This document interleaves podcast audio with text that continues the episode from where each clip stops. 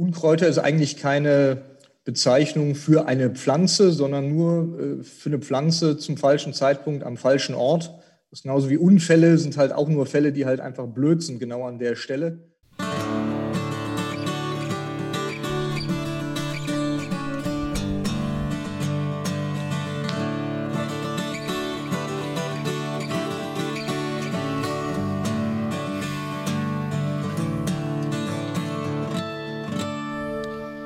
Wir leben noch.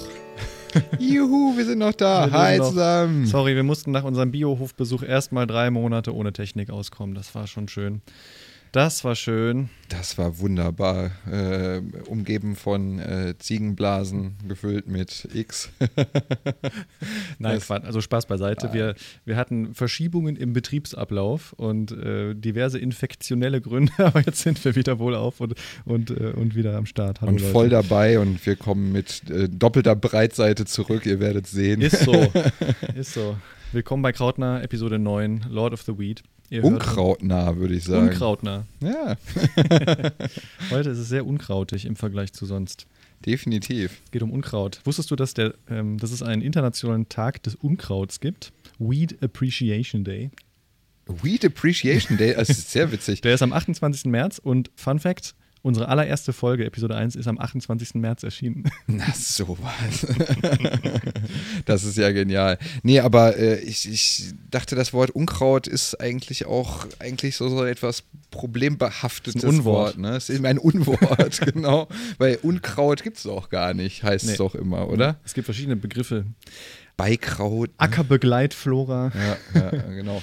Es ist auf jeden Fall eigentlich, es ist eine Pflanze, die dort wächst, wo man sie nicht zwingend haben möchte, richtig? Richtig, genau. Und deswegen, da gibt es sogar hier so eine Publikation zu Mhm. vom Nachrichtenblatt Deutscher Pflanzenschutzdienst. Von 1995 habe ich das hier mal rausgesucht. Ja, das ist doch aktuell. Aktuelle äh, Publikation. äh, hier gibt es von verschiedenen Autoren, Tabelle 1, Definition des Begriffs Unkraut.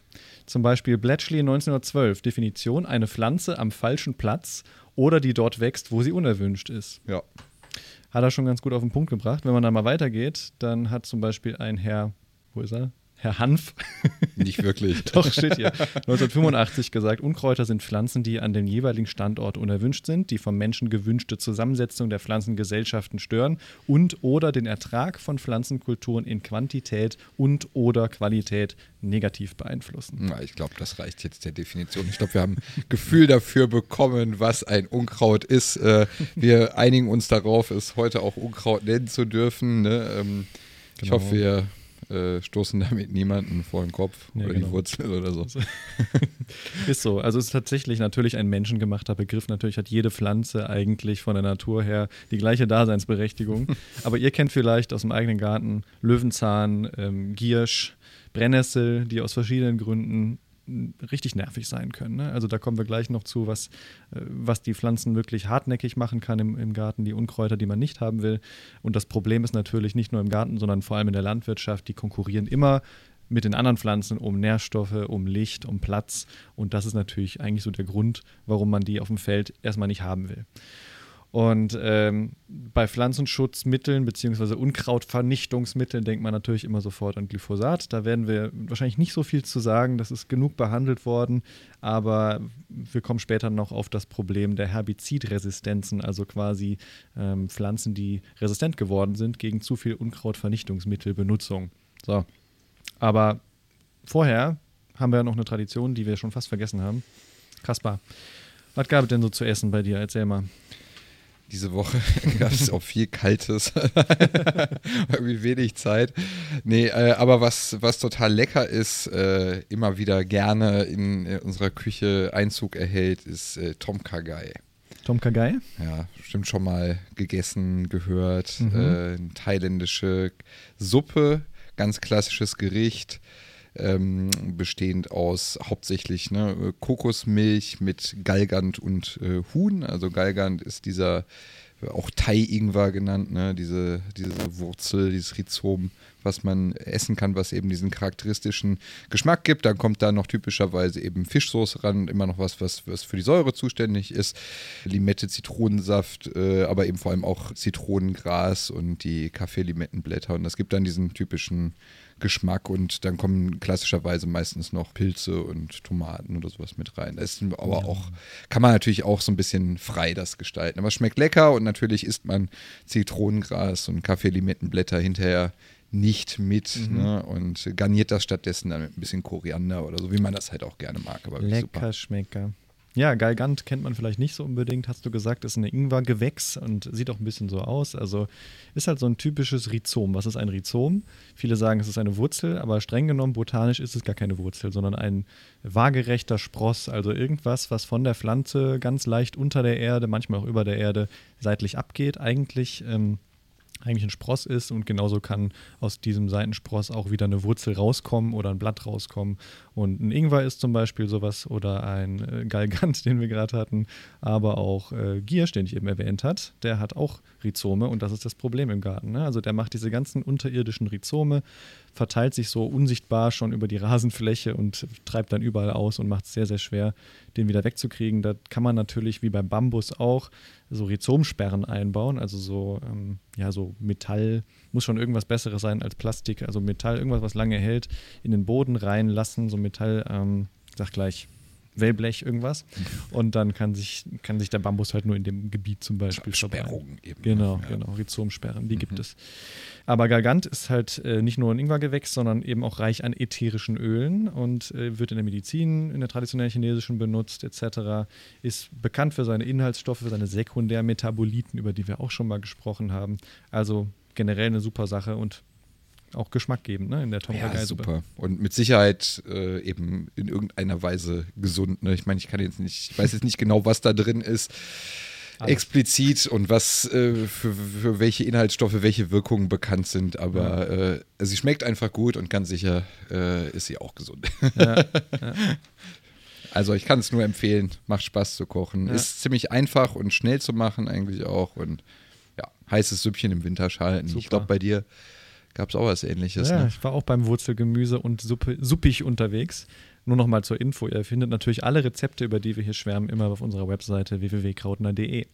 Ähm, ich hatte, ich war ja, solange es noch ging, war ich in Polen unterwegs. Und äh, kurz nachdem ich wieder zurück nach Deutschland kam, war das dann alles äh, nicht mehr möglich und viel zu viele Infektionen etc. Habe mein Bestes gegeben, da nichts zu beizutragen zum Infektionsgeschehen, war auf dem Land unterwegs, war unter anderem in einem, wieder auf einem Biohof, wo ich im mhm. alten Obstgarten gezeltet habe.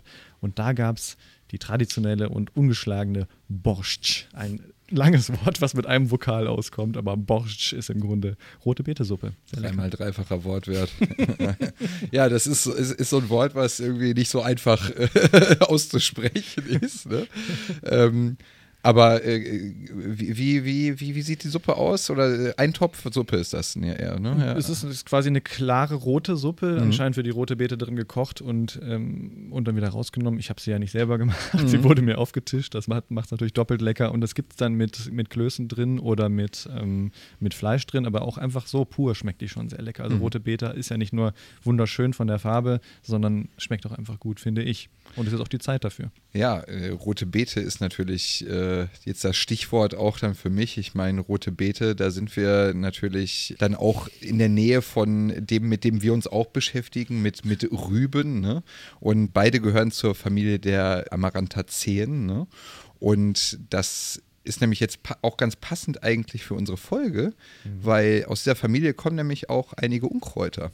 Ist das so? Ja, zum Beispiel Amaranthus retroflexus ist der, eines der größten Unkräuter oder bedeutendsten Unkräuter hier in Europa, was mhm. eben gerne auch zwischen den Rüben wächst, aber eben auch auf Weinbergen oder zwischen unseren zwischen unserem Mais auf dem Feld und äh, deswegen da ein ganz, ganz unbeliebtes Unkraut ist. Und jetzt, das bringt uns dann eigentlich schon wieder dahin, dass wir, wofür wir gerade drüber geredet haben, ne, ich meine, oder wo wir vielleicht noch drüber reden werden, äh, dass, dass man nicht immer klar trennen kann zwischen gut und böse oder dass, es, dass die Grenzen, das hatten wir in anderen Folgen ja auch, äh, auf jeden Fall verschwimmen. Ne? Und ich meine, jetzt sind wir in einer Familie und einerseits haben wir da sozusagen was ganz Böses, Amaranthus retroflexus eben, diesen zurückgebogenen Amaranth oder Fuchsschwanz, ne? rauhaariger Amaranth läuft unter vielen Begriffen, äh, der eben sehr ungeliebt ist. Auf der anderen Seite eben die, die rote Beete, die aus der gleichen Familie kommt und eben wir genießen, wenn wir sie zum Beispiel im Bortsch Borscht, Borscht haben. Und äh, genau, es ist äh, ganz interessant, wie nah das beieinander ist. Ne? Ich ja. finde die Rübe sowieso eigentlich ein total faszinierendes äh, Gewächs ja. und äh, ich weiß gar nicht, ob das unseren Hörerinnen und Hörern äh, bekannt ist, dass ihr auch vielleicht, wenn ihr mal irgendwo Urlaub am Meer macht, guckt mal drauf, da ist die Rübe vielleicht auch neben eurem Handtuch gleich, ne? weil die wächst eigentlich ganz gerne, der, so der, die, die wilde Rübe, die auch unter dem Namen Wildbeete oder eben Seemangold bekannt ist, Beta vulgaris äh, maritima, die heißt nicht umsonst maritima, weil die wächst gerne am Strand. Ich hm. meine, in, hier in Deutschland gibt es nur noch ganz wenige Orte, ich glaube auf Helgoland, Fehmarn habe ich mal gehört, gibt es die noch. Ansonsten aber, wer vielleicht mal Großbritannien unterwegs ist, da findet man die relativ viel. Irland, England an den Küsten. Einfach mal äh, neben das Handtuch gucken und vielleicht wächst da eine, eine wilde Rübe. Das ist der Vorgänger von unseren Zuckerrüben, roten Beeten und äh, Mangold. Ja, genau. Und dann kann man mal seine Gedanken dann Richtung Bortsch wandern lassen. Bortsch. ich kann es aber nicht aussprechen. Ein sehr, sehr romantisches Wort auf jeden Fall. Ne? ja, genau. Wenn ihr eurer Freundin mal was Gutes tun wollt oder eurem Freund, hier eine leckere Borscht.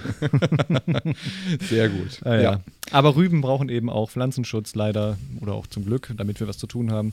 Und zum Pflanzenschutz gehört eben nicht nur Pilze, Bakterien, Viren, sondern auch Unkräuter, Ackerbegleitflora, Pflanzen, die da hochkommen, wo sie nicht sein sollen. Und Absolut wichtiges Thema, gerade ja. auch bei den, bei den Rüben. Ne? Und so. äh, da äh, werden wir auch später noch drüber reden, was für Möglichkeiten es gibt da auch den Unkräutern Herr zu werden oder Lord of the Weeds zu werden mhm. und äh, die, die loszuwerden, ist wirklich ein sehr wichtiges Thema und da sind die Möglichkeiten oder schwinden zumindest äh, teilweise, auch gerade jetzt, wenn wir ähm, mal das Thema Rüben weiter im Fokus halten. Da sind sozusagen die Möglichkeiten des Einsatzes von Chemikalien zur Unkrautbekämpfung, die werden zunehmend weniger und deswegen gibt es halt auch eben großen Bedarf zu schauen, welche Methoden eigentlich ne, auch nutzbar wären, um Unkraut loszuwerden, um die Pflanzen, die wir eben nicht zu dem Zeitpunkt auf dem Acker wollen, ja. äh, wieder da rauszukriegen. Ja, und da müssen wir eben schauen, was es für Mittel und Wege gibt, die jetzt nicht nur damit zu tun haben, möglichst viel Chemie aufs Feld zu sprühen, sondern auch vielleicht ein bisschen nachhaltigeren Pflanzenschutz betreiben. Und ähm, da muss man teilweise auch relativ weit denken. Ne? Ja. Also ich meine, das ist, ja, manchmal klar. denkt man, ja gut, ist doch klar. Ich meine, es gibt doch Verfahren, die sind die, das liegt doch auf der Hand, das, das ist doch viel besser als Chemie, aber da werden wir später auch äh, noch ein bisschen genauer drauf eingehen, dass da manchmal der Teufel im, Detail steckt und da äh, Dinge wichtig sind, die man erst gar nicht so im, in Betracht gezogen hat mhm. ursprünglich. Ne? Ja. Mhm. Sollen wir dann mal unseren Experten anrufen? Bitte. Ich glaube, äh, es wird ein super Gespräch. Ich freue mich drauf. Ja, viel Spaß bei unserem Gespräch mit Matthias, was wir im Vorhinein aufgenommen haben. Ja, bei uns heute zu Gast ist Matthias Eberius. Er ist Chief Science Officer bei CropZone. Was das ist, das kann er gleich selber erklären. Er ist auch zuständig für den Bereich der biologischen Entwicklung und Experte für Unkraut heute bei uns im Podcast. Hallo Matthias. Hallo zusammen. Herzlich willkommen. Schön, dass du da bist. Ähm, wie immer würden wir gerne einsteigen, ein bisschen locker werden, ein bisschen die, die Muskeln dehnen mit einer Hörerinnenfrage, in dem Fall Hörerfrage von Robin, der fragt, warum nennt man Unkräuter eigentlich Unkräuter? Matthias, was würdest du antworten? Ja, Unkräuter ist eigentlich keine Bezeichnung für eine Pflanze, sondern nur äh, für eine Pflanze zum falschen Zeitpunkt am falschen Ort. Das ist genauso wie Unfälle sind halt auch nur Fälle, die halt einfach blöd sind, genau an der Stelle. Und dementsprechend ist das keine Pflanzeneigenschaft, sondern nur ähm, die stört halt da gerade, weil ich drüber stolpere oder Getreide wachsen sollte, blöderweise aber Melde wächst. warum sind die eigentlich, äh, warum sind Unkräuter eigentlich problematisch? Eigentlich will ich ja dort doch im, im Idealfall oder annähernd eine, irgendeine Monokultur haben. Ich möchte nämlich Getreide anbauen. Und wenn jetzt da irgendeine andere Pflanze wächst, dann nimmt die meiner Pflanze, die ich ja eigentlich haben will, äh, Wasser, Nährstoffe oder Licht weg oder ich kann sie nachher äh, nicht richtig ernten. Mhm. Ja, das leuchtet ziemlich ein. Das stimmt. Und damit wir auch kurz darauf kommen, warum du dafür der richtige Ansprechpartner bist, Matthias, du arbeitest bei CropZone. Kannst du kurz mal erzählen, was das Unternehmen bzw. Startup CropZone ist und was ihr da macht, was deine Aufgabe da ist? Ja, bei CropZone entwickeln wir neuartige äh, Verfahren, um Pflanzen zu kontrollieren ich sage jetzt ganz vorsichtig, Pflanzen kontrollieren, nicht irgendwie Pflanzen umzubringen, weil im Endeffekt ähm, geht es darum, dass bisher ist in den letzten Jahrzehnten sehr, sehr viel mit äh, chemischen Methoden gemacht worden. Die sind eigentlich ganz klasse. Man sprüht es drauf und im Zweifelsfall geht auch die richtige Pflanze kaputt. Ähm, das Blöde an der Sache nur, die haben erhebliche Nebenwirkungen, stören die Artenvielfalt. Manche sind auch definitiv sehr, sehr giftig gewesen. Und dementsprechend werden die nach und nach verboten. Und was wir jetzt machen, wir arbeiten an Verfahren, um Unkraut oder generell Pflanzen zum richtigen Zeitpunkt mit elektrischem Strom abzutöten. Mhm. Und kontrollieren habe ich deshalb gesagt, das ist jetzt keine irgendwie Beschönigung, sondern es geht halt nur darum, sie so weit zu reduzieren äh, auf den Feldern, dass sie im Prinzip nicht mehr stören.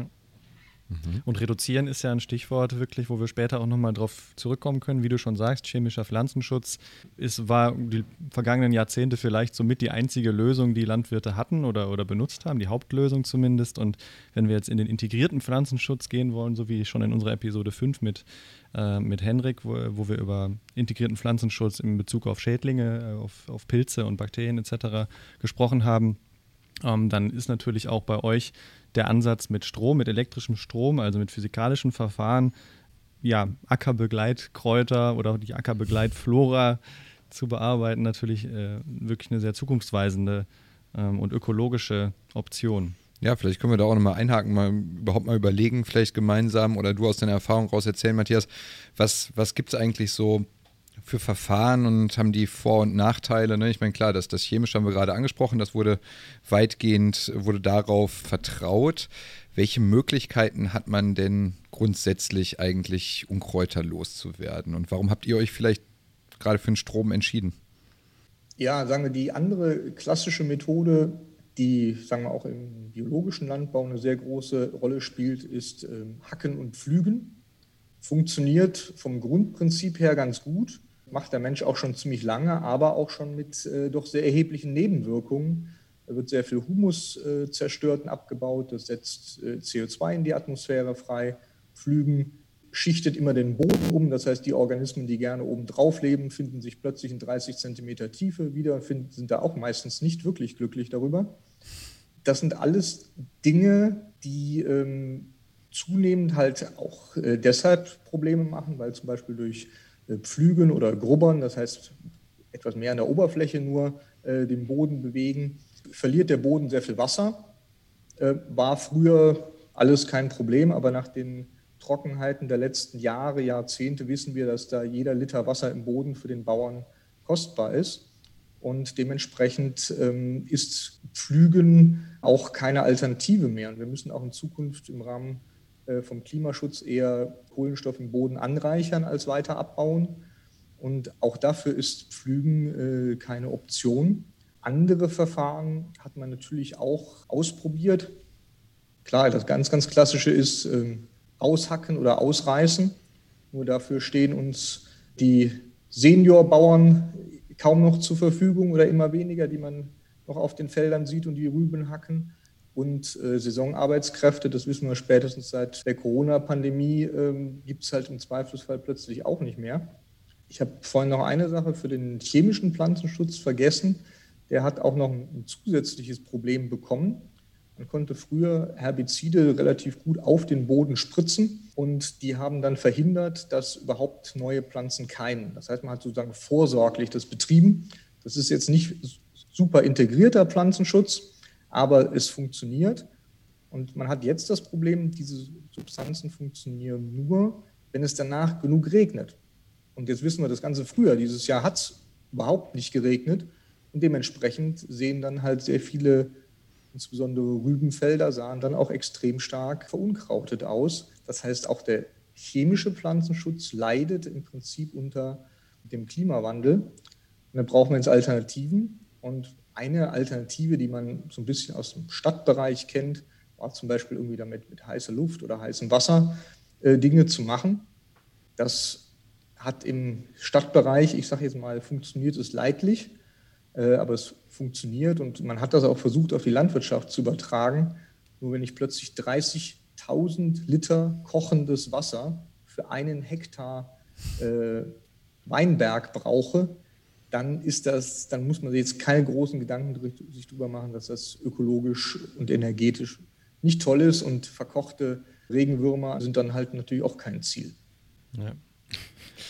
Nee, absolut stimmt. Nicht, ja, ja äh, aber ich finde es trotzdem gut, über Alternativen nachzudenken, sage ich mal. Bevor wir jetzt weiter über genau Elektroweeding, Strom, Feuer gibt es ja auch, ne, dass irgendwie Unkräuter abgeflemmt werden oder die oberen Schichten abgeflemmt werden. Ähm, können wir gleich gerne nochmal drauf eingehen. Ich würde nochmal kurz zurück zu den Herbiziden, weil natürlich dazu die meisten Hörerfragen gekommen sind.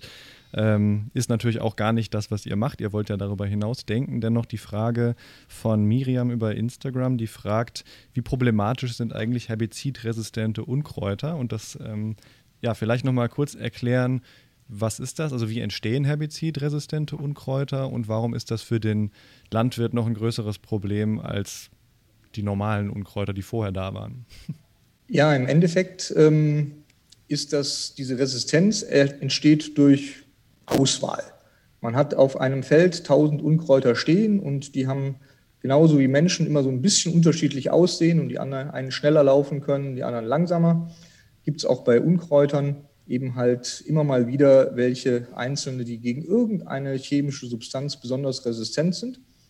Und wenn ich jetzt da ein Pflanzenschutzmittel über dieses Feld fahre, bleibt von den 1000 Pflanzen, bleibt im Zweifelsfall eine stehen die blöderweise im Extremfall dann aber 10.000 Samen hat, die sich wieder aussäen und im nächsten Jahr und dann im Laufe der Zeit über das Feld verteilen und im nächsten Jahren, drei, vier, fünf, sechs, sieben Jahre, das ist dann mehr mathematische Berechnung als irgendwie äh, höhere Biologie, verdrängt dieses resistente Unkraut dann immer mehr alle das nicht resistente Unkraut. Und jetzt kann der Bauer, wenn er irgendwann mit dem gleichen Pflanzenschutzmittel wiederkommt, ähm, wird genau dieses Unkraut stehen bleiben. Jetzt hat der Bauer noch eine Chance, wenn er in einem Jahr Rüben angebaut hat, im nächsten Jahr dann vielleicht äh, Getreide hinterher anbaut, da kann er dann andere Pflanzenschutzmittel spritzen. Hatte früher auch eine insgesamt große Auswahl an Pflanzenschutzmitteln. Die geht aber eben halt aus Toxizitätsgründen, aus Giftigkeitsgründen immer weiter zurück. Und dementsprechend ist er gezwungen, immer weniger häufiger zu spritzen und dementsprechend produziert er mehr resistente Pflanzen. Und resistent heißt dann einfach, es bleibt stehen und vermindert den Ertrag. Ja, konkurriert mit den Kulturpflanzen um ja, Licht, Nährstoffe und Platz sozusagen. Ja. Genau. Ja, vielleicht bringt uns das auch zu dieser Frage von Siegfried auch gleich ein Stückchen näher, die er über Twitter an uns gerichtet hat oder jetzt dann an dich. Warum sieht die Bevölkerung eigentlich Herbizide grundsätzlich kritischer als ständiges Pflügen oder mehrfaches Hacken. Ne? Ich meine, da könnte vielleicht das zum Beispiel reinspielen, jetzt, dass man das aus den Nachrichten vielleicht kennt, diese Herbizidtoleranzen, die sich entwickeln. Das ja. ist vielleicht beim Pflügen und Hacken schwierig. Ne? da entwickeln sich keine Resistenzen. Vielleicht ist das ein Grund, aber gibt es vielleicht noch mehr? Mal vielleicht überlegen. Ja, ich glaube, ähm, jeder kennt äh, Umgraben äh, aus dem eigenen Garten kann sich deshalb nicht so richtig vorstellen, warum das jetzt fürchterlich kritisch sein soll und äh, problematisch sein soll. Der andere Grund ist, in jedem Schulbuch ist einer der größten Fortschritte schon irgendwie der Bronzezeit oder wann auch immer das war. Der Mensch hat den Pflug erfunden und plötzlich stiegen die Erträge. Das heißt, wir machen das seit etlichen tausend Jahren. Und da ist blöderweise, ich sag mal, die biblische Geschichte das kein Abel erschlagen hat, unter anderem auch, weil der als Ackerbauer gepflügt hat. Ähm, ist zumindest eine Interpretation. Ähm, die ist dann ein bisschen untergegangen und wir haben sehr, sehr lange einfach Humus und Nährstoffe aus dem Boden freigesetzt und verbraucht äh, mit Pflügen und das ist Jahrhunderte und Jahrtausende lange gut gegangen. Da gibt es Unmengen Geschichten über toll äh, umgegrabene Weinberge, die dann besonders viel äh, Ertrag bringen. So, das ist sehr, sehr lange gut gegangen und wenn Boden langsam verschwindet und kaputt geht, da muss man schon genauer hingucken, um das zu sehen. Spritze sieht man schneller. Ja, das erscheint sinnvoll. Und wie du schon sagst, die Bodengesundheit ist ja sozusagen gar nicht mal so lange auf dem Schirm der Wissenschaftler und Wissenschaftlerinnen. Das weiß man ja erst seit kurzem, dass durch eben dieses intensive Bearbeiten tatsächlich die Diversität kaputt geht, dass die, die Erosion äh, begünstigt wird, dass die Wasserhaltefähigkeit begünstigt wird. Und natürlich gräbt man immer wieder Unkrautsamen, die schon jahrelang im Boden waren, nach oben und befördert eigentlich mit Umgraben noch das, die, die Bildung von Unkräutern oder Ackerbegleitkräutern. So habe ich das Also zumindest ich sage verstanden. mal, was in vielen Fällen, was auch kaum bekannt ist, dass es eben, es, jeder kennt die sogenannte konventionelle Landwirtschaft, jeder kennt dann den, den Biolandbau, ähm, die aber beide, ich sag mal, relativ stark pflügen. Die nicht pflügende Landwirtschaft ist zumindest hier in Europa oder in Deutschland deutlich weniger verbreitet. Und die Bauern, die es hier gibt, ähm, die, das erkennt man auf dem Feld einfach äh, schlechter, weil die Felder sehen bei flüchtigem Drübergucken so ähnlich aus. Wenn man sich aber mal genauer umguckt, wird man auch selbst hier in der Region feststellen, dass es auf immer mehr Feldern im Frühjahr, wenn irgendwie neu gesät wurde oder zwischen irgendwie Getreidepflanzen doch noch irgendwelche Reststrünke von Stroh oder von Maisstrünke aus dem letzten Jahr liegen. Und das ist immer ein sicheres Zeichen dafür, dass die Bauern zumindest nicht mehr pflügen, also das heißt den Boden ganz umdrehen, sondern ihn nur noch lockern. Die Extremisten, sagt praktisch unter den Bauern, die machen gar nichts mehr. Die überlassen das alles den, den Pflanzen und den Bodentieren, säen entsprechend Gründüngung zwischendurch ein und solche Dinge, die den Boden lockern und säen dann einfach in diesen Boden rein. Und die haben jetzt aber ein massives Problem, die müssen irgendwie trotzdem noch Unkraut bekämpfen. Und das haben die bisher chemisch gemacht, in der Hauptsache mit Glyphosat. Womit man dann bei dem nächsten Problem ist. ja. Ich denke, da ist jetzt auch direkt was angesprochen, was vielleicht auch vielen gar nicht äh, klar ist.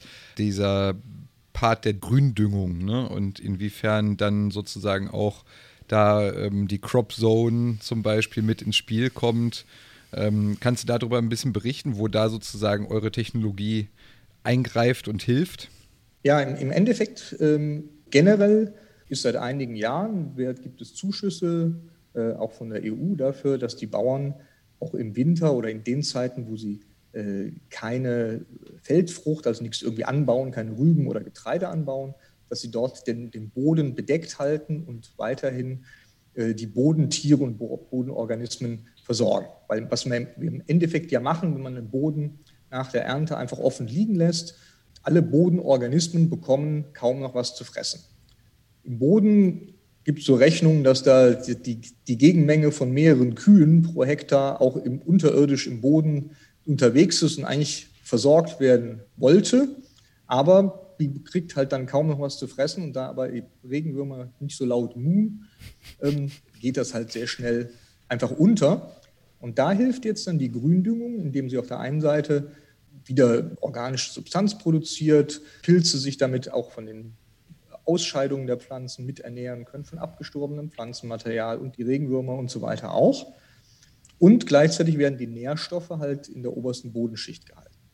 Ich muss aber natürlich, bevor ich zum nächsten Mal dann äh, wieder irgendwas anbauen will, was ich jetzt ernten will, muss ich diese Gründüngung ja irgendwie loswerden. Und da gibt es eben halt Pflügen. Damit zerstört man sich aber ganz viele der schönen kleinen Ökosysteme, die man da gerade aufgebaut hat. Ähm, eine andere Variante ist, dass ich ähm, nur alle groben Strünke obendrauf klein häcksle und dann, wenn das alles, was dann noch übrig bleibt und wächst, äh, mit Glyphosat abspritze. Und danach wird unter Umständen auch sofort äh, gesät. Jetzt haben wir aber das Problem, dass aus den verschiedensten Gründen äh, Glyphosat verboten werden soll und verboten wird. Jetzt brauchen wir irgendwie einen Ersatz. Und wenn wir jetzt sagen, wir gehen einfach zurück zum Pflügen, macht man sich halt einen Großteil der vorherigen Vorteile mit Boden, Boden unberührt lassen, nicht mehr umschichten und so weiter kaputt. Braucht auch noch sehr viel Energie dazu. Und was Cropzone jetzt macht unter anderem, dass wir mit elektrischem Strom da praktisch über diese Restpflanzen fahren. Der Strom fließt dann durch die Pflanzen und ähm, macht da die Zellen, die das Wasser transportieren, kaputt und äh, dementsprechend vertrocknen die Pflanzen und sind dann in ähnlicher, ich sag mal, weniger lebensfähig, dass der Bauer nachher deutlich besser äh, wieder säen kann. Die zweite Variante ist, in vielen Fällen kann der Bauer, wenn er nachher noch so ein bisschen ähm, gepflügt hat oder, oder gegrubbert hat, würde das eigentlich im Normalfall reichen, äh, um da einzusäen. Aber es gibt dann immer so Restbestände, irgendwas, was dann übrig bleibt. Das hat er bis jetzt halt frühzeitig mit Glyphosat kaputt gemacht, zum Teil halt eher vorsorglich.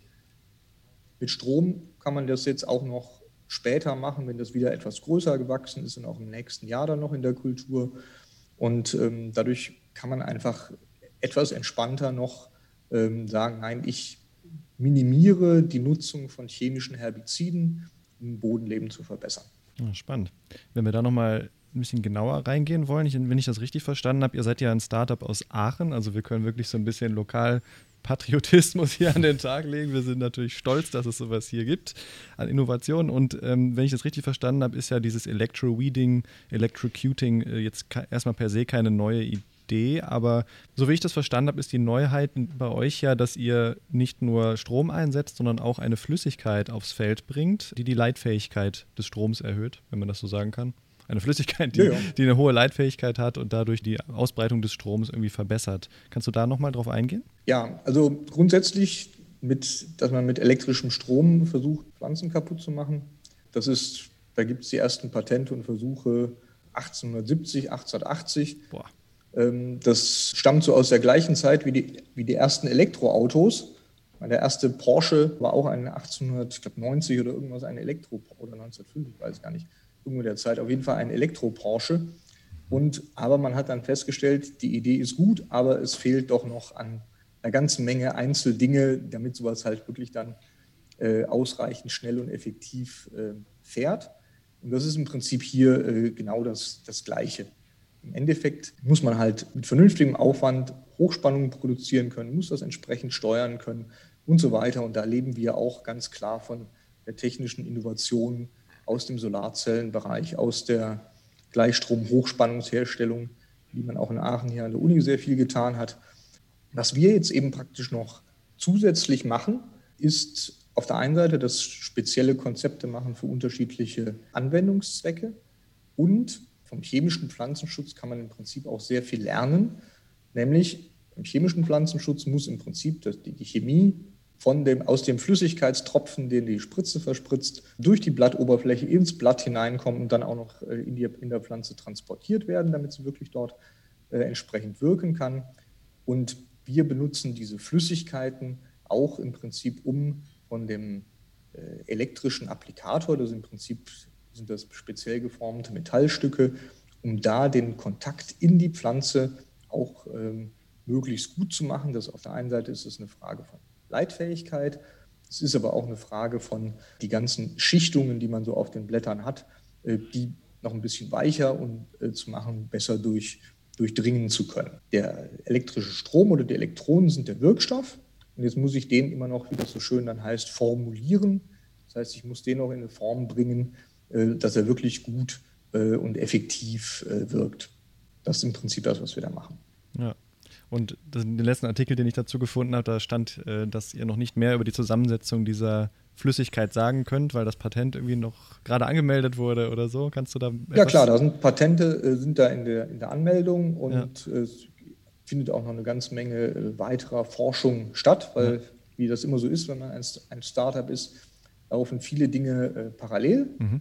Und da wird man dann zuerst mal, äh, konzentriert man sich zuerst mal auf die wichtigsten Dinge. Wir haben es jetzt im ersten Jahr schon geschafft, eine sechs Meter breit arbeitende Maschine aufs Feld zu bekommen, worauf wir sehr stolz sind.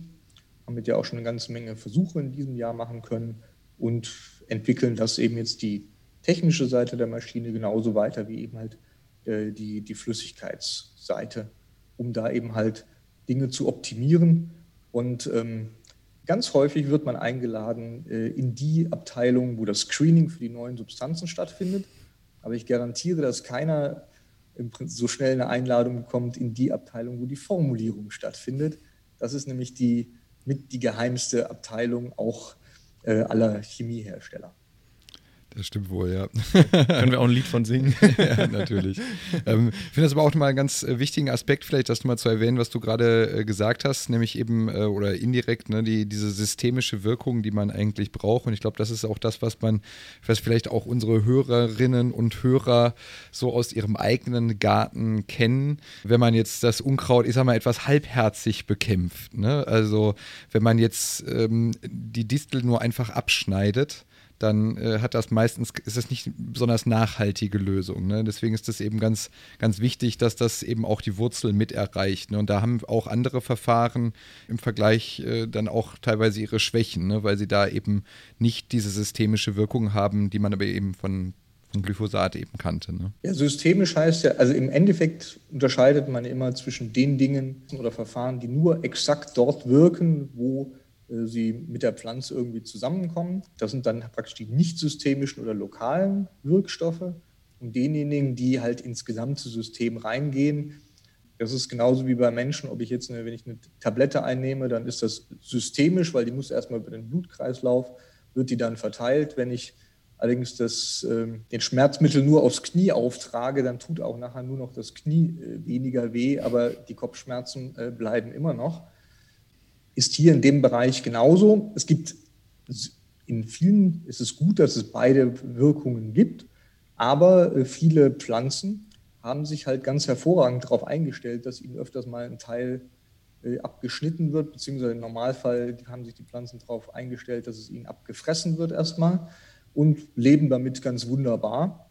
Und das ist eben jetzt der Grund, dass man, oder das Schöne, dass man der elektrische Strom wenn ich den oben in eine Pflanze einleite, er will ja irgendwie einen Stromkreislauf schließen, dass er dann über den Stamm bis in die Wurzel hineingeht, die Wurzel auch noch eine gewisse Menge in, in, in den Boden hinein äh, zerstören kann. In unserer Erfahrung sind so, das geht so bis etwa 10 cm Tiefe. Und dann sucht der Strom sich ja immer den einfachsten Weg, den mit dem geringsten Widerstand und geht dann praktisch in den Boden, verteilt sich im Boden, um dann irgendwann mit dem zweiten Applikator, mit der, meistens dann die nächste Pflanze äh, wieder äh, aufgenommen zu werden. Aber es, ist, es ist, gibt definitiv eben halt eine systemische Wirkung. Was jetzt das Nette ist, bei Pflanzen gibt es ja immer den Flüssigkeitsstrom einmal nach oben, mit dem die, Wasser das, die Pflanze das Wasser sie aus dem Boden holt, aber auf der anderen Seite muss sie ja die, die Wurzeln oder die Rübe oder was auch immer auch anders mit Nährstoffen versorgen. Das heißt, es gibt auch immer einen Flüssigkeitsstrom nach unten, je nach Jahreszeit. Das hat auch für die Pflanzenschutzmittel eine Wirkung, weil wenn nur alles nach oben fließt, geht kein Pflanzenschutzmittel nach, nach unten in die Wurzel. Dem Strom ist das aber egal. Wenn die Pflanze grün ist und feucht ist, können wir Strom einleiten. Und das macht es halt äh, in einigen Fällen ein bisschen bequemer, zum Beispiel auch jetzt, wenn es schon relativ schon oder noch relativ kalt ist und die Pflanze eigentlich nur da rumsteht, doch noch äh, etwas machen zu können. Mhm. Wie ist das, ähm, wenn man da, äh, ich stelle mir jetzt vor, ich Strom in den Boden einleite, es geht davon dann auch irgendein Risiko aus? Muss ne, als Anwender muss ich da irgendwie besonders aufpassen, dass ähm, ähm jetzt meine, meine Kinder jetzt nicht irgendwie da gerade übers Feld laufen und äh, gegrillt werden? Wie ist das? Also, dass deine Kinder äh, gegrillt werden auf dem Feld, die Gefahr besteht nicht, wenn man einen gewissen Abstand hält. Das ist klar, wir arbeiten hier mit mehreren tausend Volt. Wir sind dabei, diese Spannungen auch unter anderem durch die elektrischen äh, leitenden Flüssigkeiten möglichst zu minimieren. Aber im Endeffekt ist es Hochspannung, die dann halt auch entsprechend äh, abgeschirmt werden muss, damit man eben halt nicht hineingreift. Äh, in einen Toaster hineingreifen ist auch äh, eine ziemlich blöde Idee und der Föhn in, in, der Badewanne ist auch eine blöde Idee.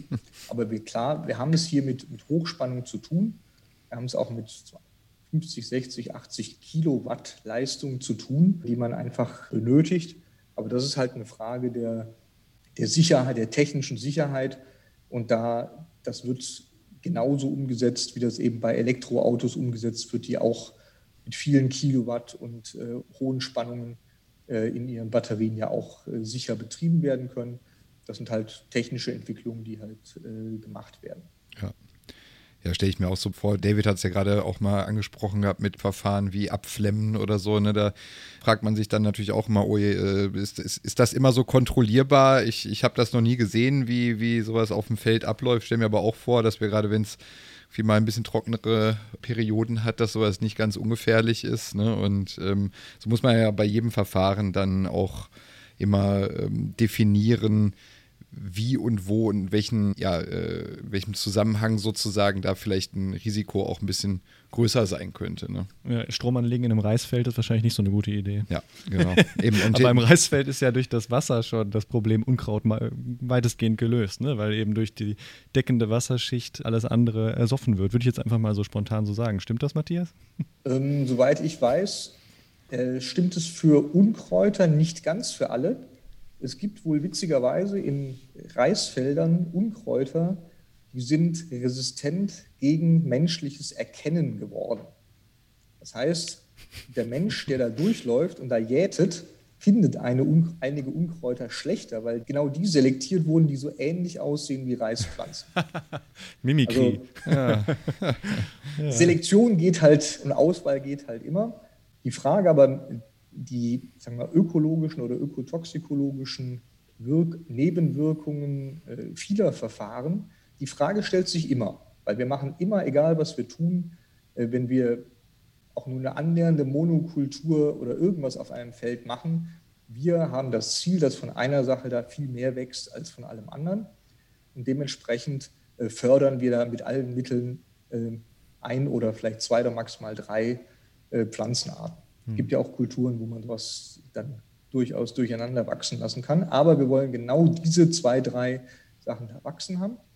Und wir müssen uns jetzt immer Gedanken machen, wenn wir da jetzt Pflanzen herausnehmen wollen, nämlich das, was am falsch, zur falschen Zeit am falschen Ort ist, also das Unkraut von vorhin, dann hat das auch immer in irgendeiner Weise Nebenwirkungen, die man dann aber eben halt quantifizieren muss. Und das ist halt das, was dann praktisch die Ökotoxikologie äh, macht. Das ist unter anderem, die sitzen bei euch in der Uni schräg gegenüber oder auch noch in weiteren Instituten, äh, Forschungsinstituten an der Uni dran, die auch da solche Studien machen.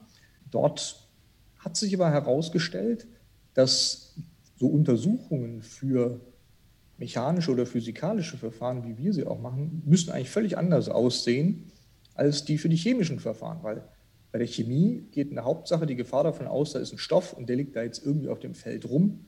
Entweder er wird auf die anderen Organismen gleich drauf gespritzt oder die finden den, fressen ihn nachher oder was auch immer. Und all das geht halt mit elektrischem Strom nicht. Der Effekt ist nur da in dem Moment, wo ich drüber fahre. Jetzt ist natürlich klar, wenn ich über ein Feld fahre, das sehr, sehr nass ist, oder eine Wiese fahre, die sehr, sehr nass ist, fahre da mit Strom drüber, ist biologisch unsinnig, aber ökotoxikologisch kann man sowas, mal testen. Dann stellt man natürlich fest, ja, die Regenwürmer, die jetzt in den obersten einen Zentimeter, ein, zwei Zentimeter unterwegs sind, werden diesen Strom auch nicht vertragen. Da gibt es auch tote Regenwürmer, das ist klar. Interessanterweise hat sich bei den Studien aber herausgestellt, diejenigen, die damit abflemmen, beziehungsweise eher heißer Luft, also hat es nicht angezündet, sondern hat nur die heiße Luft dann halt sehr massiv draufgeblasen. Das führte zu Schäden in der gleichen Größenordnung, weil natürlich wird es dem Regenwurm in diesen obersten zwei Zentimetern, ein, zwei Zentimetern, dem wird es auch über 50, 60 Grad heiß. Das brauche ich ja, um die Pflanze zu zerstören. Das mag der Regenwurm äh, aber genauso wenig.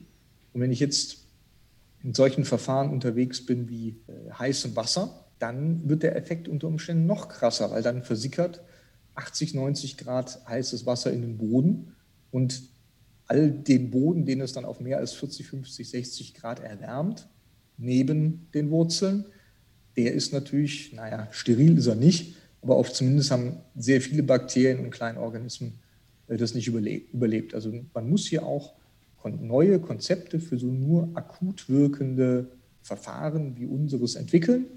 Und ja, da sind wir auch daran beteiligt und das ist halt auch mit ein Grund, warum es irgendwie ganz praktisch war, dass ich mich äh, früher auch mal irgendwie deutlich intensiver mit Ökotoxikologie und solchen Dingen beschäftigt habe, wo man dann feststellt, egal was man irgendwann mal gemacht hat, irgendwann kommt das dann mal wieder, dass man sagt, ach, das kann ich jetzt doch wieder brauchen. Sehr gut. Sehr schön, ja. ja. Ja, ich würde das gerne noch mal ein bisschen weiterdenken. Was wollte ich denn jetzt gerade eigentlich fragen? Ähm, es gibt ja bei Strom nicht wirklich sowas wie eine Toxikokinetik oder sowas, wie, wie der sich irgendwie zu was anderem umwandelt im Boden. Sowas wird ja bei Wirkstoffen in der, im Pflanzenschutz zum Beispiel untersucht. Ne? Wie verhält, verhält sich der Wirkstoff im Boden? Und dann gibt es sowas wie synthetische, chemische Pflanzenschutzwirkstoffe, die verboten sind im Ökolandbau, aber andere Wirkstoffe wie Kupfer oder Schwefel, die da viel benutzt werden. Ähm, bei euch ist es ja auch so, dass ihr, äh, ihr seid auch für den Ökolandbau zugelassen, oder? Sagen wir mal so, wir ja. haben äh, eine offizielle Zulassung, haben wir noch nicht. Das, äh, wir setzen bei einer Reihe von den Flüssigkeiten, die wir zusetzen, nur Stoffe ein, die im ökologischen Landbau zugelassen sind, stellen daraus dann die entsprechenden Mischungen her. Ähm, denn es ist ja auch so, der, auch der ökologische Landbau arbeitet ja nicht ohne Pflanzenschutzmittel. Und wenn der irgendwo was irgendwo drauf sprüht, dann muss er auch gucken, dass das ja am Blatt haftet. Und genau die gleichen Substanzen können wir dann im Endeffekt äh, auch nutzen. Wir sind nach allen Überlegungen, allen Verordnungen, allem Stand der Technik, den wir kennen der äh, Verwaltung, sind wir ein physikalisches Verfahren. Und physikalische Verfahren sind generell im biologischen Landbau äh, zugelassen. Wir arbeiten natürlich auch dran, äh, hier noch die ganz konkreten sagen wir, Zulassungen oder äh, sagen wir, Empfehlungen sind das dann im Endeffekt zu bekommen, um damit praktisch noch den, den Stempel drauf zu haben. Das haben wir jetzt noch nicht offiziell, dass wir ähm, äh, im ökologischen Landbau eingesetzt werden dürfen. Klar ist aber, dass eben gerade wenn man so Vergleiche macht zwischen Vergleich, was passiert, wenn ich eben halt jedes Jahr pflüge oder wenn ich eben halt äh, mit Stromverfahren unterwegs bin, ist eigentlich klar, dass wir den deutlich niedrigeren Effekt haben. Aber ökologischer Landbau äh, ist ja keine rein sag mal, naturwissenschaftliche äh, Gefahrenabschätzung, sondern hat ja auch ein paar Dinge einfach mit Zulassung und mit Genehmigung zu tun. Mhm. Du hast das gerade eben schon erwähnt, äh, der Kupfereinsatz im ökologischen Landbau. Es ist im konventionellen Landbau darf, glaube ich, seit diesem Jahr kein Kupfer oder vielleicht schon seit letztem, ich weiß nicht ganz genau, ich glaube, so gut wie nirgends mehr Kupfer eingesetzt werden aus toxikologischen Gründen, also aus Giftigkeit gegenüber dem Menschen. Im biologischen Landbau darf aber noch eingesetzt werden, weil es ja ein mineralischer Stoff ist. Und ich bedauere den Abteilungsleiter im Landwirtschaftsministerium nicht, ähm, der mir mal äh, sagt, äh, ich bedauere ihn sehr, sorry, ich bedauere den Mann sehr, der mir erzählte, er müsse jetzt in die Journalistenkonferenz gehen und erklären, warum es im konventionellen Landbau verboten wird, aber ökologisch äh, äh, weiter drin bleibt. Das sind einfach Dinge, das sind Entwicklungen, da, das sind Diskussionsprozesse, das ist Politik.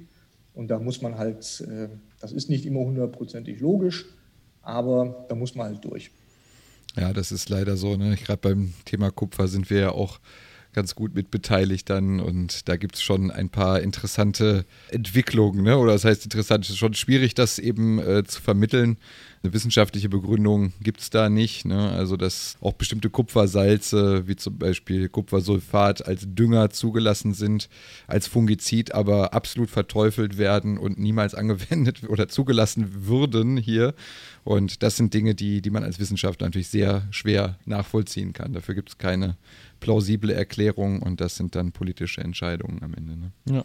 ja, sagen wir so, es ist auf der einen Seite mit Sicherheit sind es politische Entscheidungen, aber der ökologische Landbau hat ja zu einem Zeitpunkt begonnen oder hat sich etabliert, wo diese ganzen wissenschaftlichen Erklärungen, warum es sinnvoller ist, dies oder jenes zu tun, äh, wo ganz viele dieser Dinge überhaupt nicht gut wissenschaftlich erforscht waren, wo der konventionelle Landbau dann auf immer, immer giftigere Stoffe gesetzt hat, die glücklicherweise zum allergrößten Teil mittlerweile wieder aussortiert worden sind.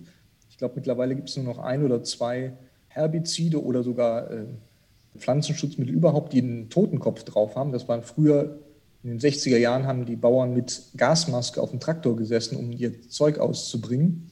Also da hat sich schon viel geändert und da hat der biologische Landbau hat schon damals und schon viel früher, der ist ja aus dem 19. Jahrhundert, gesagt, ähm, nee, wir können das anders. Vieles davon zu verstehen, Das fangen wir aber jetzt erst gerade an.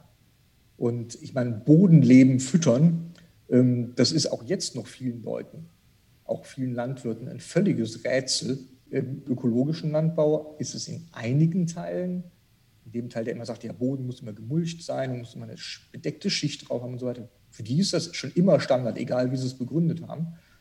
Und das ist halt so Übergang zwischen empirischem Wissen und Erfahrung auf der einen Seite und auf der anderen Seite dann halt Wissenschaft. Das ist immer ein stetiger Erkenntniszuwachs und auch wieder dann Diskussionen drüber. Ja, da stehen wir an einer Schwelle. Irgendwas tut sich im Agrarsektor und es wird sich vieles verändern in Zukunft, gerade wenn wir ohne chemische Pflanzenschutzmittel auskommen müssen. Wir würden kurz ein Päuschen machen. Ich glaube, die Hörerinnen und Hörer sind dabei. Ich weiß nicht, was ihr gerade tut, aber ihr könnt gerne kurz einen Kaffee holen, ihr könnt euch entspannen, mal kurz die, die äh, Oberschenkel massieren, die Füße kreisen lassen. und Kräuter jäten. Und wir sehen uns nach der Pause wieder. Bis gleich.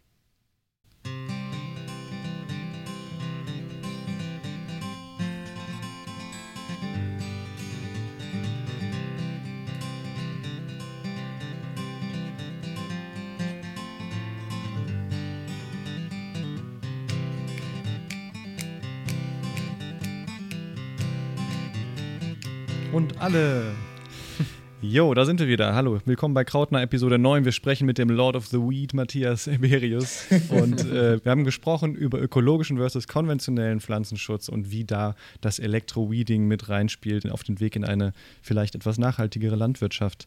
Äh, Matthias, was wir noch gar nicht angesprochen haben, wir hatten kurz das Thema Klimawandel angesprochen, dass es natürlich auch für Landwirte und Landwirtinnen neue Herausforderungen bringt, vielleicht auch neue Unkräuter bringt. Ähm, wie ist es denn mit Neophyten? Also Neophyten bedeutet ja übersetzt neue, neue Pflanzen, neue Arten, die es vielleicht früher hier nicht gab.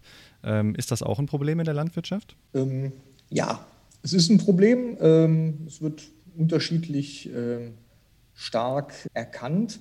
Nicht nur die Landwirtschaft hat damit ein Problem, auch die Straßenbauer und die Gärtner und so weiter haben damit genauso zum Teil ein Problem. Es gibt zunehmend Pflanzen, denen es, die es halt jetzt im, entweder hier weiter im Norden, jetzt durch, bedingt durch den Klimawandel besser aushalten, die halt früher hauptsächlich in, in Südeuropa vorkamen. Das ist die eine Quelle, die wandern einfach langsamer oder stetig nach Norden, äh, weil es ihnen da jetzt gefällt. Und die andere Quelle ist einfach, sind Dinge, die über Gärten, Bienenzüchter, äh, Versandhändler und so weiter hier eingeschleppt worden sind und die sich jetzt weil es im Winter weniger friert, einfach äh, besser hier ausbreiten können. Und je nachdem gibt es da auch einige Kandidaten, die sich halt hier mittlerweile, äh, sag mal, deutlich zu wohl fühlen. Eine dieser Pflanzen, die aus Südeuropa oder aus, sogar aus Afrika eingeschleppt worden ist hier oder einwandert, sagen wir mal so, ist das äh, knollige Zyperngras. Das sagt jetzt garantiert gut wie keinem was. Selbst auf dem Feld, man wird es, wenn man nicht ganz genau weiß, wird man es auch nicht finden, weil es sieht irgendwie so ein bisschen nach Gras aus und völlig unscheinbar. Wer vielleicht schon mal in Spanien war und dort äh, Horchata getrunken hat, das äh, Erdmandelmilch, der hat genau diese Knöllchen da aus dem Boden äh, oder die da zum Teil sogar ja, so drei, vier, fünf Zentimeter groß wachsen, die man dann halt in diese Erdmandelmilch äh, sehr lecker äh, daraus herstellen kann. Ähm, der hat sowas mal getrunken. Das Blöde an der Pflanze ist nur, die bildet tausende von Knöllchen. Diejenigen, die sie hier bildet in der Gegend, sind viel, viel kleiner. Die sind oft nur so zwei, drei, fünf Millimeter groß, verbreiten sich aber ganz, ganz toll. Und wer das einmal im Feld hat, bekommt das nicht mehr raus. Also in der Schweiz ist es so, da werden zum Teil Felder, darf man auf diesen Feldern nur noch Mais anbauen, damit ja da keiner mehr irgendwie Erde verschleppt oder so. Hm. Das gibt es mittlerweile auch in Frankreich, in Belgien, in Holland. Witzigerweise gibt es kaum Hinweise bisher, dass es ein deutsches Problem ist. Liegt aber unter Umständen daran, dass sich einfach hier in Deutschland so invasive Pflanzen oder Neophyten, äh, man, sich wesentlich weniger Leute darum kümmern. Und wie problematisch das ist, und wie schwierig es loszuwerden, das kann man daran sehen, dass in Holland werden zum Teil ganze Felder bis zu 60 Zentimeter tief mit einem Gift versehen, was im Prinzip jeglichen Samen und jegliche Pflanze da drin kaputt macht. Den anderen Bodenlebewesen geht es da auch nicht viel besser dabei. Das Ganze wird oben mit Plastikfolie abgedeckt und dann zwei Monate liegen gelassen. Das heißt, das ist äh, also kurz vor Komplettsterilisation, also wirklich eine problematische Geschichte. Die Frage ist auch da jetzt einfach, äh, wie kann man sowas ja, wirklich nur noch kontrollieren? Da geht es nicht darum, dass wir das komplett loswerden. Und äh, an solchen, mit solchen Dingen äh, beschäftigen wir uns äh, auch. Aber das sind halt immer, weil dort auch mit chemischen Herbiziden nichts zu machen ist, sind das immer, das sind langjährige Dinge, längere Versuche. Ein anderes Beispiel ist der japanische Knöterich. Kurz, kurz noch zum Zyperngras, weil wir da vorhin drüber gesprochen haben. Äh, das ja. Problem sind die Rhizome, glaube ich. Ne? Also, dass sich das sozusagen durch diese horizontalen Sprossachsen immer weiter trägt. Und das kennt ja jeder aus dem Garten mit dem Giersch und so weiter. Das ist dasselbe Problem. Und mit Bambus beispielsweise auch, wie wir am Anfang besprochen haben. Dass, äh, dass eben das der Grund ist, ne? dass sich das so unkontrolliert übers Feld vegetativ verbreiten kann. Das wollte ich nur noch mal dazu beitragen. Ja, im Prinzip ist dieses Knöllchen, ich habe ja von diesen Knöllchen geredet, genau. mhm. das ist im Prinzip nur eine verdickte Wurzel und deshalb kann die Pflanze da auch beliebig viel äh, davon produzieren und das auch das ganze Jahr. Mhm. Und äh, weil sie auch noch so schöne gerade Stängel hat, die dann so grasartig rausstehen, haftet selbst chemisches Pflanzenschutzmittel nur ganz schlecht daran. Also selbst wenn man es damit mach, versuchen würde, ist also wirklich ein, ein ganz unangenehmer äh, Zeitgenosse. Und ähm, da sollte man wirklich beim Orchata trinken belassen. ähm, man kann das übrigens, man kann diese Pflanze hier kaufen, zum Teil glaube ich sogar unter Bio-Bedingungen, damit man sich selbst Erdmandeln anbaut. Also ich halte das für, für sehr gefährlich. Würde ich eher, sollte man eher vermeiden, meiner Meinung nach.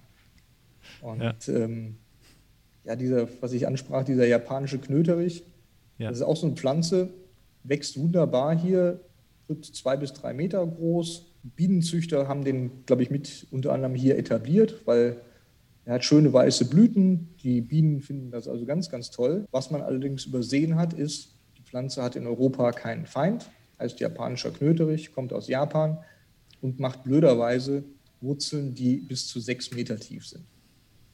So, und an der Stelle hat es Großversuche gegeben und die haben selbst mit drei bis vier Jahren intensiver Glyphosat oder was auch immer noch anderer Behandlung, haben die das Zeug nicht mehr losbekommen. Ausgraben auf sechs Meter bis zu sechs Meter ist jetzt auch schwierig. Im Endeffekt muss man versuchen, diese Pflanzen auszuhungern. Das heißt, immer wieder die, die Blätter oben abmachen. Am besten nicht nur die Blätter, sondern auch noch ein Stück in den Boden rein. Das haben wir auch mal probiert, um eben halt die Pflanze immer wieder zu schwächen und zu hoffen, dass sie dann irgendwann äh, eingeht. Ähm, aber im Prinzip ist das alles schon dann nur Notlösung. Viel besser ist es, die ganz frühzeitig, wenn man irgendwelche Standorte findet, sie zu bekämpfen. Also, also wirklich Vorbeugung, äh, eine ganz, ganz wichtige Sache. Und wer sich einmal im Internet unter japanischem Knöterich nachguckt, guckt, wie sowas aussieht, und dann mit offenen Augen ähm, Auto fährt und dann als Beifahrer am besten ähm, mal auch bei der Autobahn oder an Autobahnauffahrten äh, in den Seitenstreifen schaut, der wird feststellen, an wie vielen Stellen das dort steht und auch wunderbar zurzeit durch Baumaßnahmen immer weiter verbreitet wird. Also das ist so eine Stelle, wo man sagen muss, da kann Pflanzenschutz oder Pflanzenkontrolle, egal ob chemisch oder elektrisch, noch ein bisschen helfen. Das ist aber dann wirklich nur wieder wie die Kopfschmerztablette. Da hätte man eigentlich vorher anderes machen müssen.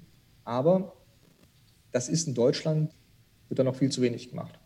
Mhm. Das beantwortet auch quasi die Frage von Eva, die sie über Instagram gestellt hat, so ein bisschen. Ne? Genau, was man noch tun kann, um Tiefwurzelndes loszuwerden, ja. außer umzugraben, richtig? Ja, genau. Die meinst du, ja. Das ist genau das Ding. Also wenn man Giersch zum Beispiel im Garten hat, dann, äh, dann ist es wahrscheinlich meistens schon zu spät, oder? Also außer jetzt eine Plane draufzulegen für zwei Jahre und dann zu hoffen, dass alles darunter abstirbt, kann man wahrscheinlich nicht mehr viel machen, oder Matthias? Also angeblich kann man Giersch essen. Mhm, äh, das ist auch Salat. eine Alternative. Ähm, da kenne ich mich jetzt ehrlicherweise nicht so gut aus. Aber ähm, das ist dann halt, mache eine Nutzpflanze draus, ist dann ein Konzept. Und ansonsten im eigenen Garten hat man unter Umständen noch die Chance, eben halt dann wirklich beim Umgraben oder so dann möglichst viele Wurzeln rauszuholen äh, und Rhizome, weil diese verdickten Wurzeln, das ist aber wirklich ja, langsame Geschichte wirklich los wird man es damit nicht, aber man bekommt ihn natürlich kontrolliert und ausgehungert äh, zu erheblichen Teilen, dass doch mehr Erdbeeren wachsen als Girsch. Mhm. Und das ist im Prinzip ist das integrierter Pflanzenschutz. Da geht es nie darum, äh, irgendwas komplett zu vernichten oder so, sondern es geht darum, die Sachen so weit zurückzudrängen, dass sie uns bei dem, was wir anbauen wollen, nicht zu sehr stören. Mhm. Und nicht zu sehr heißt, ja, die stören immer noch.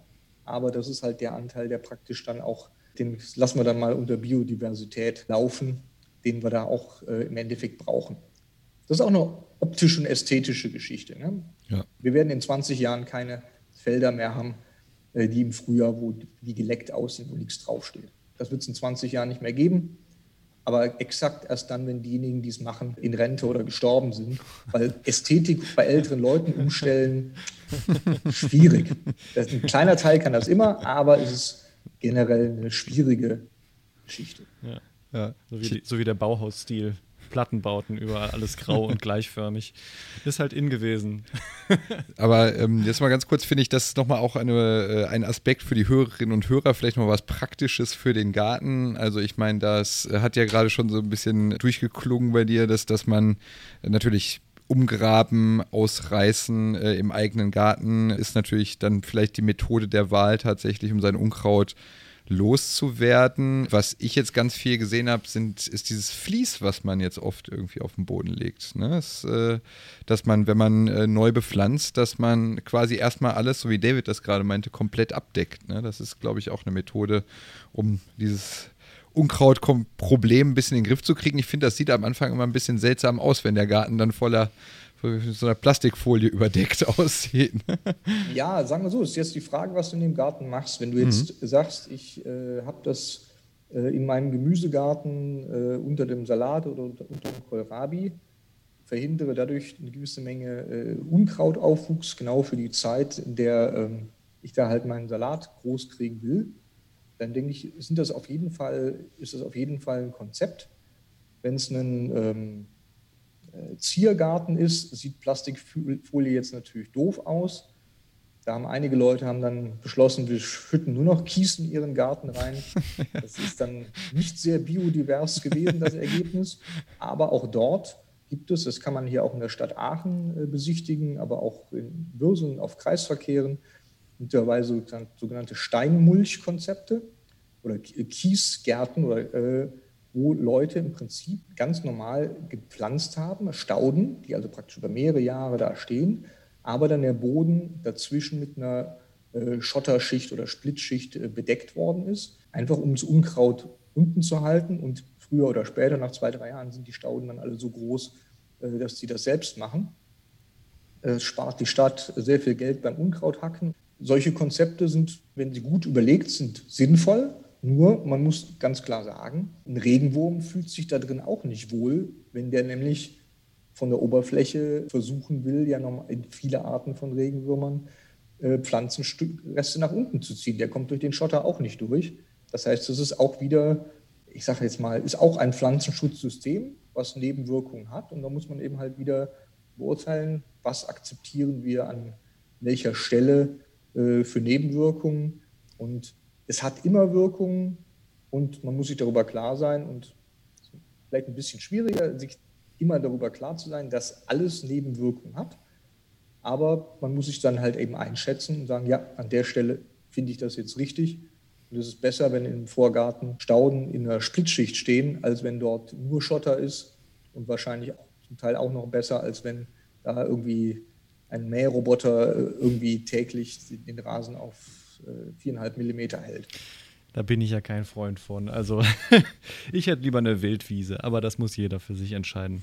Ähm, Matthias, vielleicht kommen wir langsam zum Abschluss. Ich hätte auf jeden Fall noch zwei Fragen, die ich loswerden muss. Die eine, die wir jeden unseren, unserer Interviewpartner stellen, ist: Hast du ein Rezept zufällig mitgebracht, was wir, was wir mal ausprobieren können? Und die letzte Frage wäre dann: ähm, Wie geht es weiter mit CropZone? Was sind aktuelle Themen, die bei euch äh, auf dem Tisch liegen? Was, was bringt die Zukunft? Habt ihr vielleicht irgendwelche Versuche mit Drohnen oder Robotern geplant? Oder äh, wie geht es weiter? Also, wie siehst du die Zukunft von CropZone? Ja, fangen wir mal mit der Zukunft von CropZone an. Gerne. Ähm, das eine ist, wir reagieren sag mal, auf Anforderungen aus der Landwirtschaft. Und da ist ein ganz großes Problem zurzeit oder in den letzten Jahren aufgekommen, dass man im Bereich der Kartoffeln früher oder im Prinzip, damit die Kartoffel anständig reif wird und die Schale dick genug wird, dass man sie transportieren kann, dass sie nicht wegfault und so weiter und so fort, hat man chemische Substanzen auf die, das Kartoffelkraut gespritzt, damit es kaputt geht. Den hat man in mehreren Schritten gemacht, mal langsam hintereinander, damit die Kartoffel glaubt, es wäre Herbst. Weil in Anden werden Kartoffeln reif, aber hier in Europa fallen Kartoffeln durch Kraut voll um oder sie bleiben halt grün, bis sie abfrieren. Beides ist nicht unbedingt gut für die Kartoffelqualität. Und eine der wichtigsten Substanzen heißt äh, Diquat mit chemischem Namen oder Reglone hieß, war irgendwie der Markenname.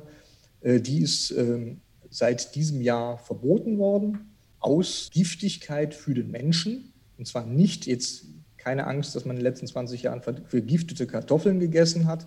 Nein, sondern es geht da um die Giftwirkung für den Landwirt äh, beim Verspritzen oder für den Hundebesitzer, der neben dem Feld entlang lief, während der Landwirt dort gearbeitet hat. Also das ist die offizielle Kriterium gewesen an der Stelle, dass die Substanz zu gefährlich war und vom Markt genommen worden ist. Und dafür brauchen Landwirte in irgendeiner Weise Ersatz. Und äh, die restliche Chemie, die noch zur Verfügung steht, ist da, sag mal, nur begrenzt gut geeignet, mechanisches Kraut abschlagen. Das hat sich auch nicht so, ist auch nicht so richtig toll. Und da sind wir zurzeit sehr intensiv dabei, in, auf Kartoffelfeldern das mit elektrischem Strom zu machen, wo wir diesmal ganz bewusst nicht in den Boden wollen, sondern eben halt nur äh, das Kraut an der Oberfläche kaputt machen wollen. Da haben wir einiges entwickelt und auch eine Reihe von Versuchen gemacht. Alles, was ich ja bisher erzählt habe, war immer nur in der Fläche. Wir machen eine gesamte Fläche irgendwie, äh, wollen wir die, den Pflanzenwuchs entfernen.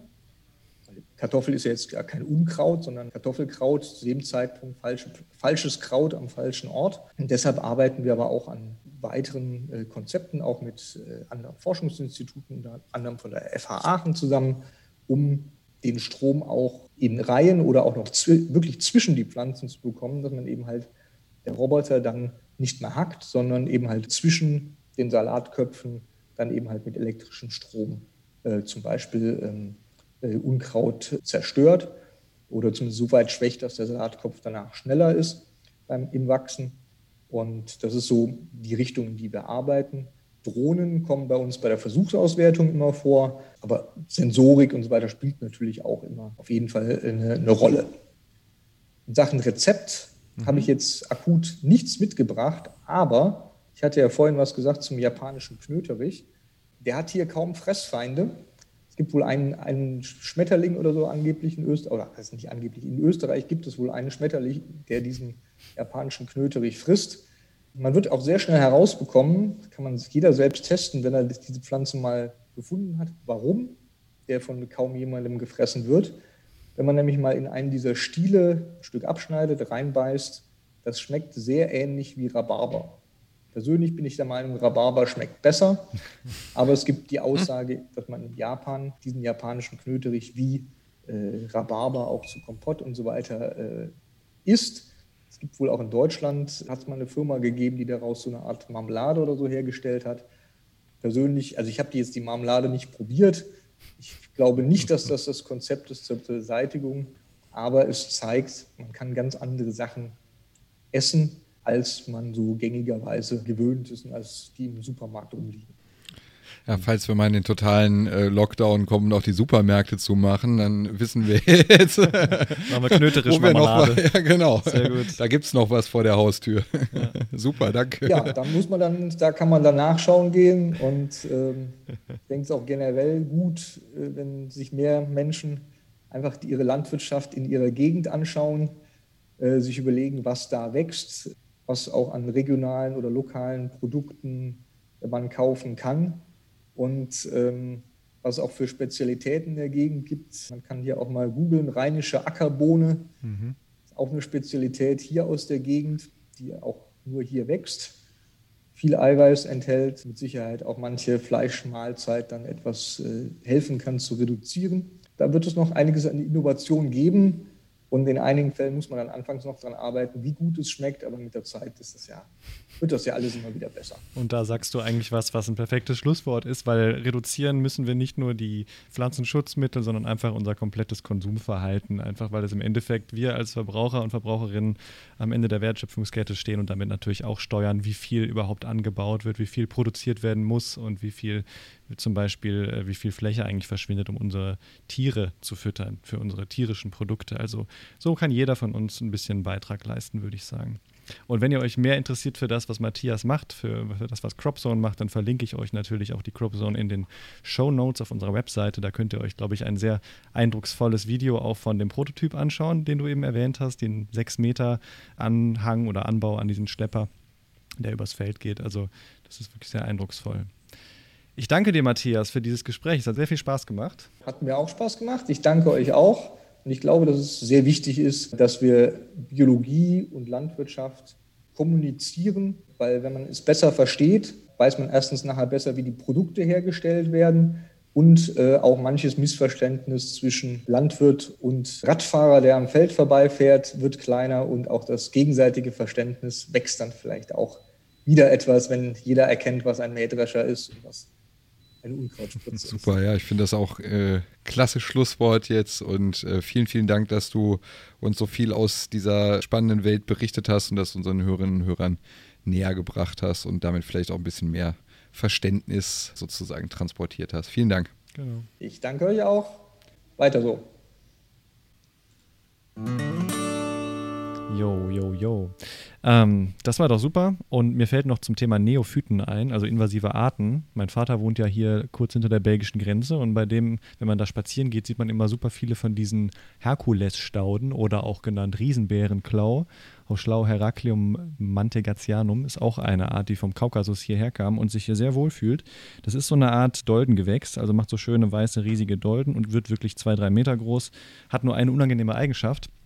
Er produziert ähm, Sekundärmetabolite, haben wir auch schon drüber gesprochen, die aber leider eine phototoxische Wirkung haben. Das heißt, wenn man die Pflanze berührt und dann aber in, im Sonnenlicht ist, dann kriegt man so eklige Verbrennungen an der Haut. Und das ist wirklich nicht schön, wenn Kinder da spielen oder wenn, ja, wenn Kinder sich die Pflanze rausreißen und so tun, als wäre es ein Schwert, weil es wirklich ein ganz dicker Stamm.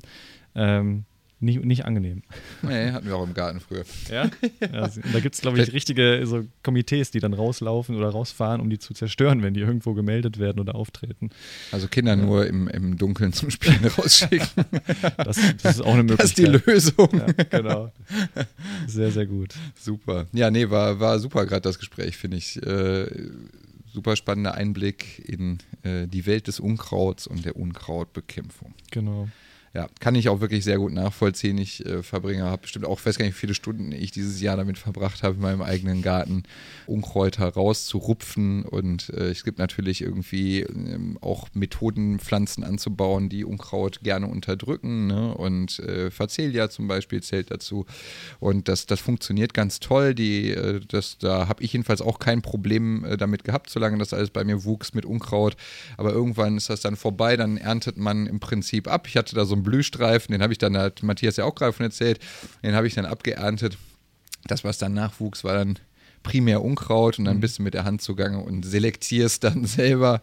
Und äh, ganz besonders heftig bei mir dieser nervige Flohknöterich. Den habt ihr vielleicht, achtet mal drauf, da gibt es so Pflänzchen, also klingt jetzt so schlau, ich musste das auch gerade mal nachgucken, wie der heißt. der Flohknöterich. Der, der Flohknöterich und äh, der hat äh, aber so einen äh, so, so Fleck, so einen charakteristischen auf dem Blatt. Ja. Und das ist eigentlich ganz hübsch mit so kleinen Blütchen, so rosa äh, Blütchen und äh, ganz nett anzuschauen, aber ziemlich dominant, wenn man ihn einmal da hat und naja, auf der anderen Seite ist es auch was Entspannendes, wenn man Unkraut jäten kann in seinem eigenen Garten und rausreißen. Da geht es eben nicht ums Überleben sozusagen, darum seine, seine Familie zu ernähren und äh, einen ordentlichen Ertrag zu erwirtschaften. Das ist im Garten dann ja doch eine andere Nummer. Und, Zum Glück. Äh, ja, genau. Äh, Zum Glück. Ich kann verstehen, dass Landwirtschaft da, da wirklich ein Problem teilweise mit hat, aber wir machen das ja alles in unserem Rahmen zum Spaß und das Jäten ist doch irgendwie auch eine meditative Tätigkeit. Ne? Ja,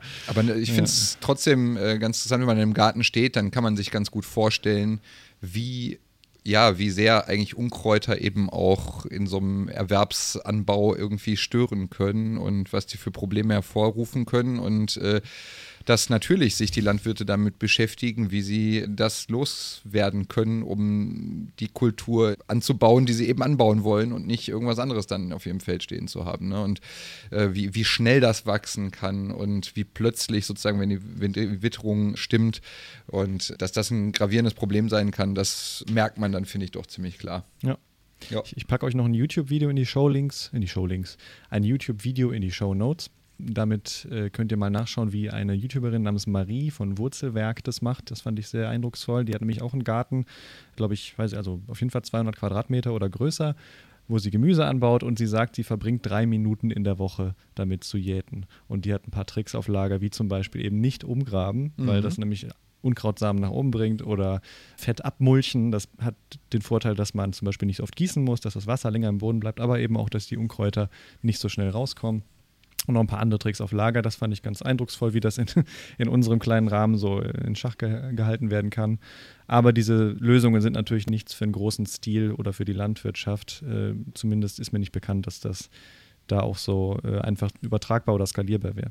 Was ist denn bei euch im Garten das nervigste Beikraut? Schreibt uns das mal in die Kommentare. Lasst uns generell wissen, wie ihr das so fandet heute. Ja, vielleicht, äh, je nachdem, äh, können wir dann nochmal unseren, unseren Interviewpartner, den Matthias, mal kontaktieren. Vielleicht hat er ja nochmal ein Geheimrezept auf Lager, um das nervigste Beikraut aus eurem Garten möglichst effektiv um die Ecke zu bringen. Ganz genau. Ja. Unser Lord of the Weeds. Wir werden ihn dann nochmal kontaktieren für euch. Nee, schreibt uns das bitte. Das machen wir. Und der nächste Termin ist schon in zwei Wochen, am 21. November, weil ihr jetzt so lange auf uns warten musstet, haben wir schon mal fleißig vorproduziert und haben die nächste Folge auch schon fertig. Das heißt, ihr könnt in zwei Wochen wieder die nächste Folge Krautner hören. Wird es die letzte sein? Man wird sehen, man wird es erleben. Aber es, dann sind wir auf jeden Fall bei den geplanten zehn Folgen, die wir im Rahmen des Wissenschaftsjahres 2020 herausbringen wollten. Und könnten an dieser Stelle einfach nochmal Danke sagen an Wissenschaft im Dialog, an unsere Freunde und Förderer. Wirklich super, dass wir dieses Projekt machen können. Und danke an euch fürs Zuhören. Es macht uns sehr viel Spaß, dass wir nicht nur Wissenschaft in unseren vier Wänden hier machen, sondern auch so ein bisschen mit euch besprechen können. Absolut. Also, Vielen Dank. Ja. Sehe ich ganz genauso. nächste Woche werden wir dann, äh, nächste Woche, sage ich, beim nächsten Termin äh, unserer nächsten Folge werden wir dann in kleinere Universen uns wieder begeben, aber doch wieder in große. Richtig. Seid gespannt. So sieht's aus. Bis dahin äh, haltet die Ohren steif, seid ganz nett zueinander und tut einfach so, als wären alle Menschen Zombies. dann ist es nicht so schwer mit den Aha-Regeln. Wir kommen da durch. Haltet die Ohren steif. Bis baldo. Wir schaffen das. Alles Gute. Bleibt gesund. Haltet Abstand und bis bald. Tschüss.